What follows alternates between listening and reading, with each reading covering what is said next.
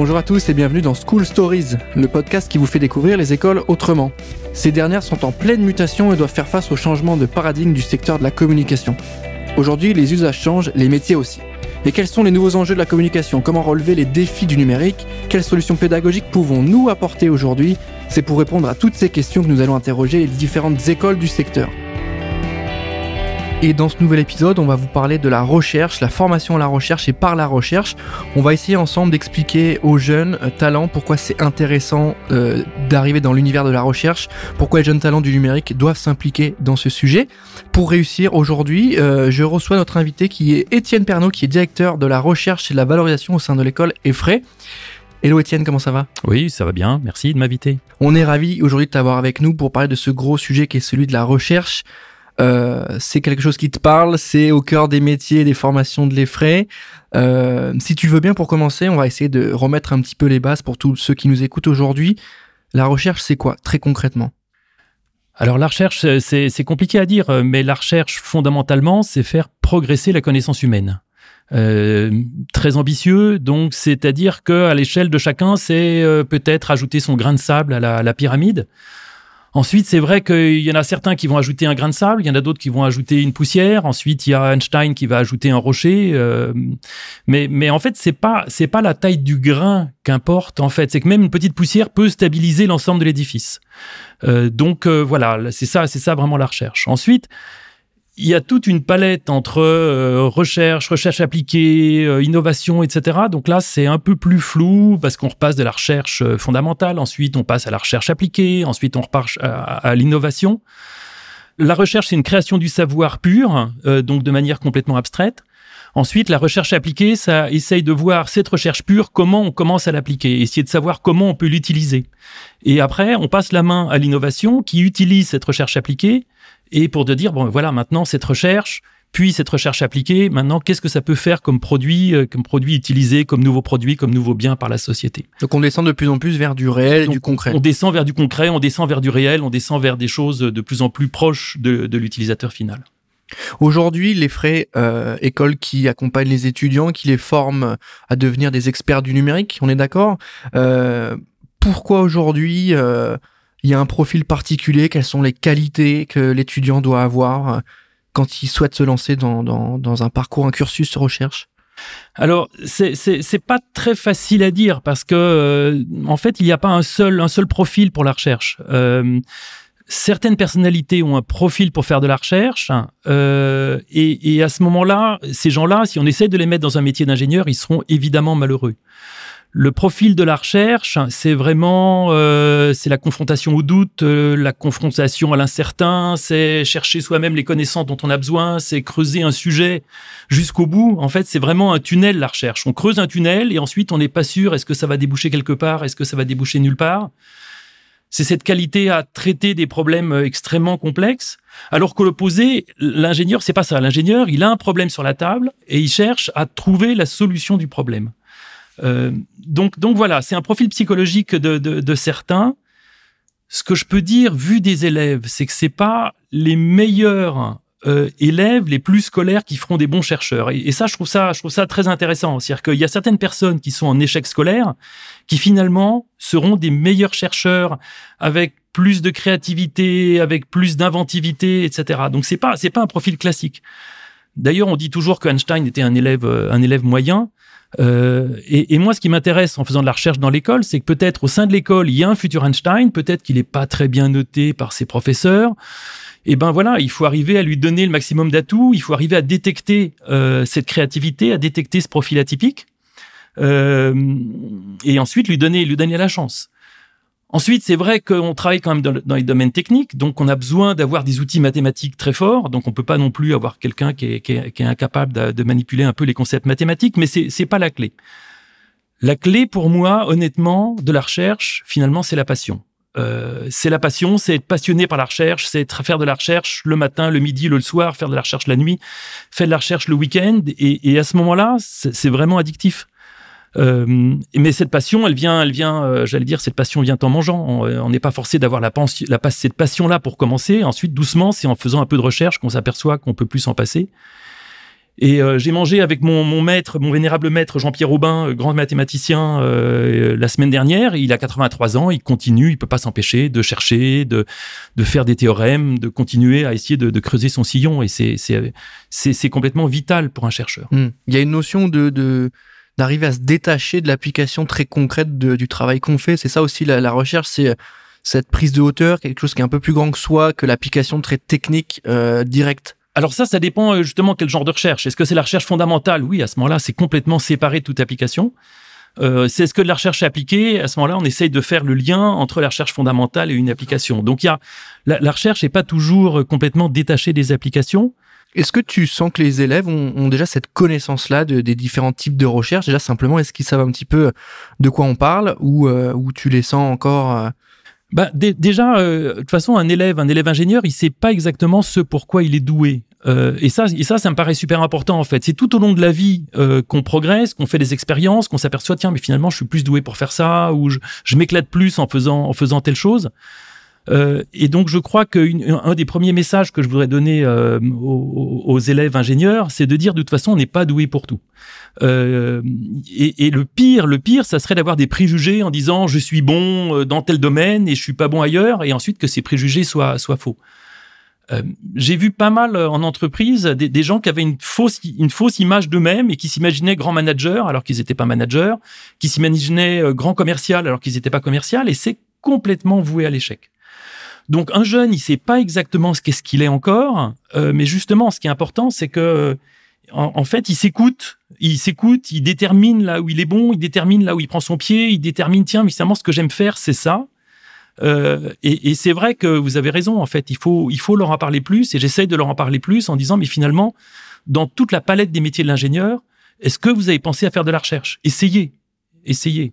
Et comment on arrive à, les convaincre? Parce que tu l'as dit, il y a beaucoup d'idées reçues, beaucoup de, on a un peu tendance à opposer, bah voilà, parcours, cursus de recherche et cursus un peu plus euh, professionnalisant. souvent, on se dit hein, que voilà, je fais de la recherche, euh, je suis pas encore opérationnel pour travailler. Mais comment on arrive à casser toutes ces idées reçues là Comment on arrive à les remettre sur le sujet, sur bah voilà, avoir fait de la recherche, c'est une vraie plus-value sur le marché de l'emploi, c'est euh, une idée reçue une liste d'idées reçues qu'il faut casser. Oui, alors cela dit, on a quand même de la chance de travailler dans le numérique. Et dans le numérique, la frontière entre la recherche et l'industrie est une frontière, euh, une frontière très très faible. C'est-à-dire que les choses vont très vite dans le numérique. C'est-à-dire c'est ce qu'est de la recherche aujourd'hui, ça sera euh, l'innovation demain et ça sera euh, de l'industrie de l'industrie après-demain. Donc là, on a vraiment de la chance. Et c'est pour ça que j'aimerais dire aux élèves ingénieurs en disant mais essayez la recherche parce que de toute façon c'est pas grave, venez voir et que même si ça vous plaît pas, au bout de quelques années, vous retomberez dans le dans l'industrie avec en plus un vrai plus-value avec le fait d'avoir fait de la recherche.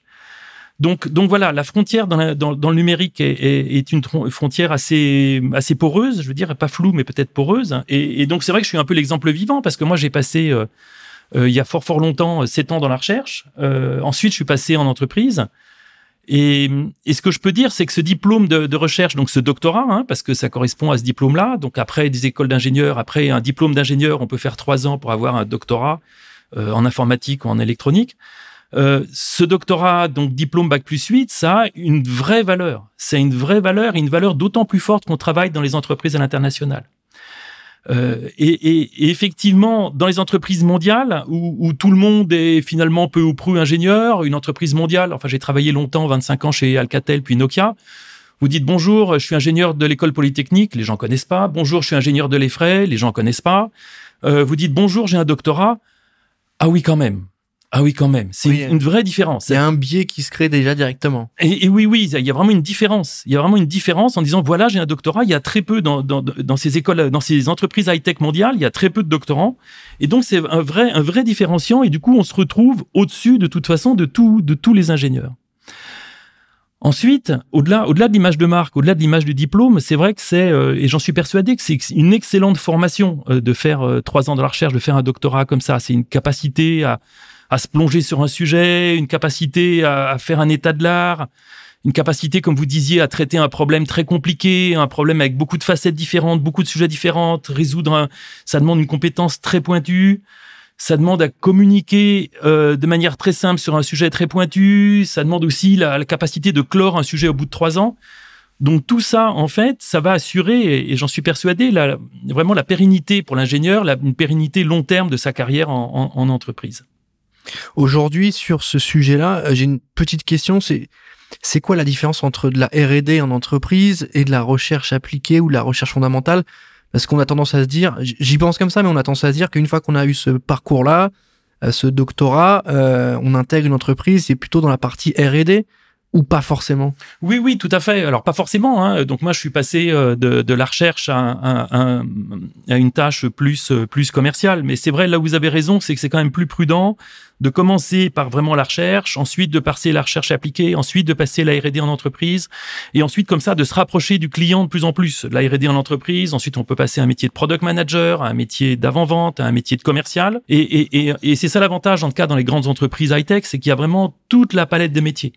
Donc moi j'ai fait un peu ce trajet-là. Ensuite je suis arrivé au commercial. Je me suis dit oh là là là c'est l'horreur, c'est les pires années de ma vie. Donc du coup je suis revenu en arrière vers des domaines un peu plus techniques. Mais c'est assez simple finalement. À partir du moment où on a un bagage, à partir du moment où on a une connaissance, c'est assez simple ensuite de migrer en entreprise et finalement de trouver là où on est le plus à l'aise et là où on a le maximum de valeur ajoutée. Bah, ce qui est intéressant de noter dans ce que tu me dis là, c'est qu'il y a un vrai, euh, une vraie passerelle, un vrai pont entre ce doctorat-là et l'emploi. C'est quand même le sujet principal des gens qui nous écoutent, c'est ça? Oui, mais de toute façon, dans le numérique, je vois pas qu'il y ait vraiment beaucoup de problèmes de l'emploi. C'est-à-dire que tous les élèves ingénieurs euh, de l'EFRAY, de toute façon, ils mmh. trouvent mmh. rapidement, un, ils trouvent rapidement un, euh, un, emploi à la sortie. Donc c'est pas le problème du court terme, justement. Il faut plutôt se projeter dans le long terme en disant, ben déjà, Peut-être que j'aime ça et du coup je vais m'éclater toute ma vie à faire de la recherche. Hein, c'est quand même pas pas négligeable hein, de pouvoir faire quelque chose qui, nous passionne. Et dans tous les cas, eh bien je vais apprendre une assurance euh, long terme. Je vais apprendre un peu une assurance vie, une assurance emploi, même sur le long terme, en faisant comme ça un doctorat. Je me permets de rajouter une petite question, mais est-ce que tu as une idée de grille de salaire sur les profils euh, qui sortent de chez vous, qu'on fait euh, qu'on fait un doctorat ou pas forcément alors ça, c'est dur de dire en fait. Je crois que c'est un vrai challenge, c'est d'arriver à être sûr que ce diplôme de doctorat, quand après on se rebranche en entreprise, euh, il puisse ces, ces années, ces années d'ancienneté de doctorat puissent être comptabilisées. Donc là, c'est un, un, vrai débat et c'est un peu euh, une lutte à avoir avec l'entreprise. Cela dit, il faudrait aussi parler, et ça, ça me paraît important, des, des, des doctorats cifres. Donc, il y a possibilité de faire un doctorat payé par l'entreprise. donc à ce moment-là, on est déjà euh, à, mi-temps dans l'entreprise, à mi-temps dans le laboratoire de recherche.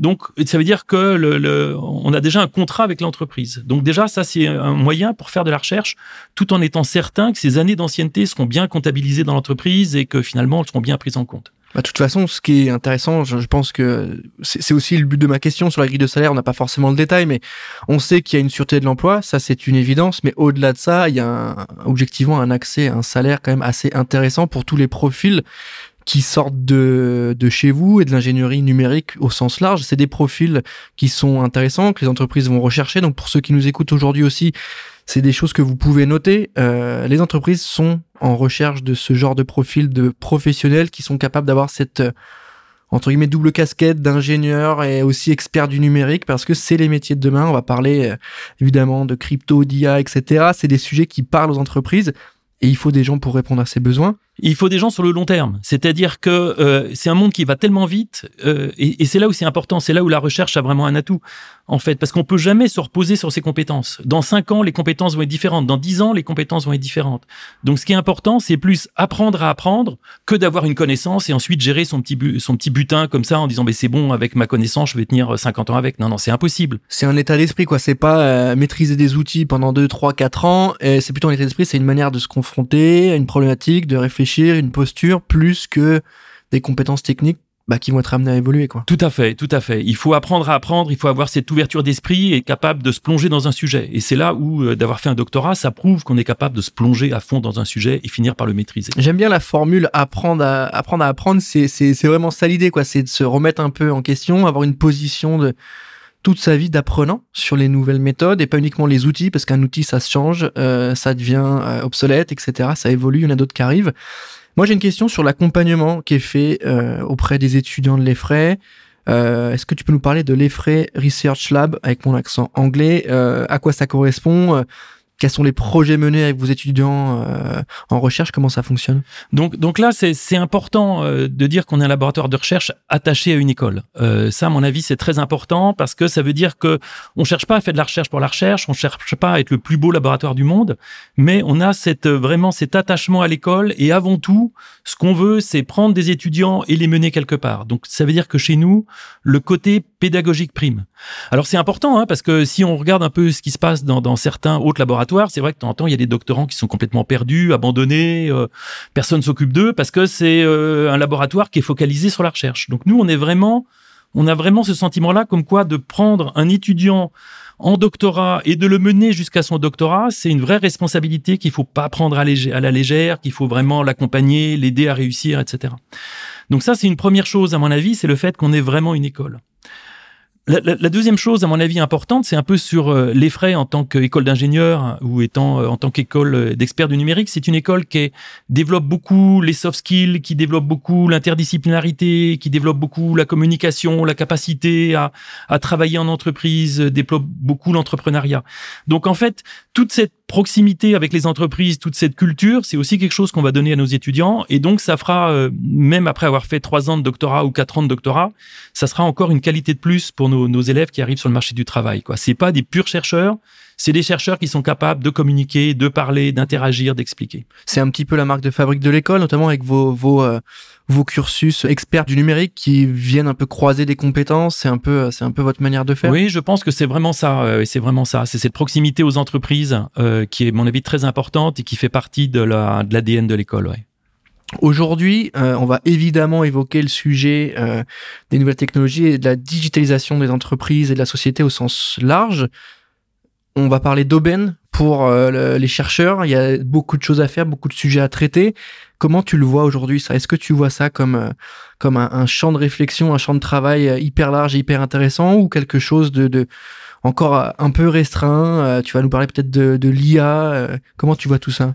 Ouais, alors c'est vrai qu'on on, on, travaille dans le numérique dans un domaine qui est absolument passionnant, euh, et donc c'est vrai que si on prend, euh, il y a vraiment des, des buzzwords qu'on entend euh, partout à la radio, que ça soit euh, cybersécurité, que ça soit intelligence artificielle.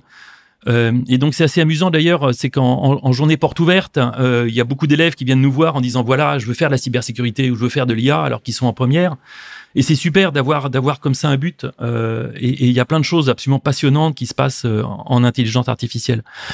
Cela dit, je voudrais juste prendre un tout petit peu le contre-pied, et c'est étonné que c'est trop la mode de dire du bien de l'IA, j'aimerais en dire du mal. Euh, point de vue de la recherche, moi, l'IA, c'est pas vraiment euh, une rupture fondamentale. Euh, ça fait longtemps que ça existe. Euh, voilà, il y a peut-être rien de neuf sous le soleil finalement. C'est un outil comme un autre. Euh, alors c'est vrai que tout d'un coup il y a une puissance informatique suffisante pour arriver à obtenir des résultats, des résultats vraiment amusants en machine learning, en intelligence artificielle. Mais, mais euh, justement, et c'est encore un bon exemple de, de, montrer la différence entre un chercheur et un ingénieur.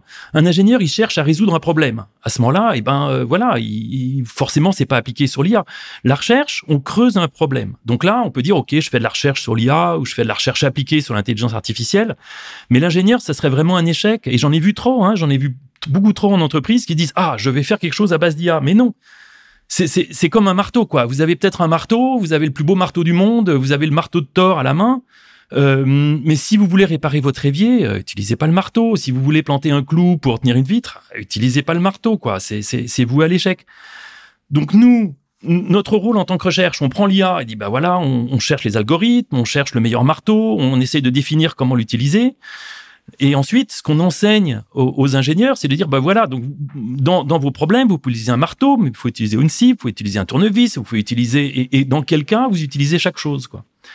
Donc euh, c'est et, et, là on voit vraiment, euh, on voit vraiment, mon avis, l'importance de la recherche dans, dans une école. Hein. c'est d'arriver à dire, nous en tant que laboratoire de recherche, on connaît l'IA, on connaît la cybersécurité. Vous, en tant qu'ingénieur, eh ben, on va vous dire comment l'utiliser et comment ne pas l'utiliser, peut-être. Et ensuite, eh ben ensuite, si vous voulez creuser, eh ben venez au laboratoire de recherche et à ce moment-là, vous allez vraiment inventer des nouveaux algorithmes. Vous allez vraiment essayer. Euh, peut-être qu'avec un marteau, on peut réparer un évier finalement. Euh, tous les essais ont, ont échoué, mais, mais, finalement, pourquoi pas? C'est impossible. Et à ce moment-là, faut le trouver, quoi. Hein. Allons-y, cherchons. L'idée étant peut-être de dire que l'IA est pas une fin en soi, euh, c'est un, c'est un outil comme le marteau, c'est quelque chose qui peut être exploité dans un cadre, appliqué à un cadre, euh, que ce soit l'entreprise A ou l'entreprise B, que ce soit euh, un logiciel, une solution.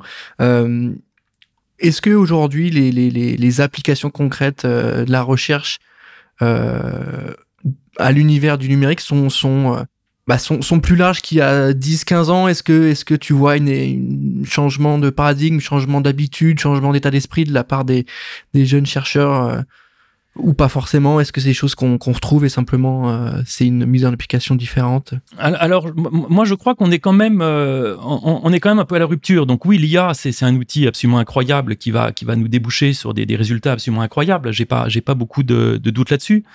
Mais, mais je pense qu'on est quand même, si, si, on se projette un peu dans, dans l'avenir, hein, et c'est, pas forcément simple de se projeter dans l'avenir. J'espère que vous effacerez l'enregistrement euh, au bout de quelques mois parce que j'ai un droit à l'oubli.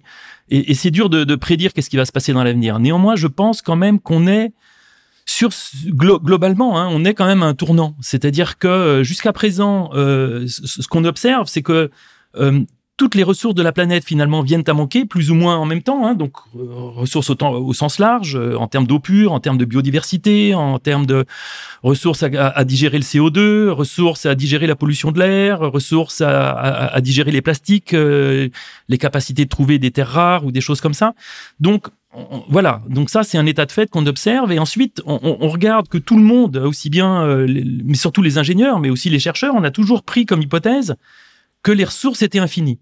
Donc, euh, on prenait en compte euh, uniquement le coût des ressources, mais on prenait pas en compte le fait que bah, finalement les ressources étaient finies, et donc il fallait, au-delà de prendre simplement le coût, il fallait trouver quelque chose de plus global, il fallait se projeter plus dans l'avenir.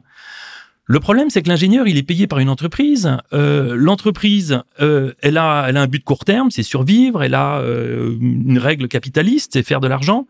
Donc de toute façon, l'entreprise et l'ingénieur, il peut pas euh, se dire bon ben voilà je veux la meilleure solution possible mais je veux en plus que cette solution elle soit économe en énergie ou qu'elle soit euh, elle n'utilise pas une ressource euh, démesurée des choses comme ça. Donc l'ingénieur il a toujours cherché jusqu'à présent à, à, fournir des solutions à tout problème.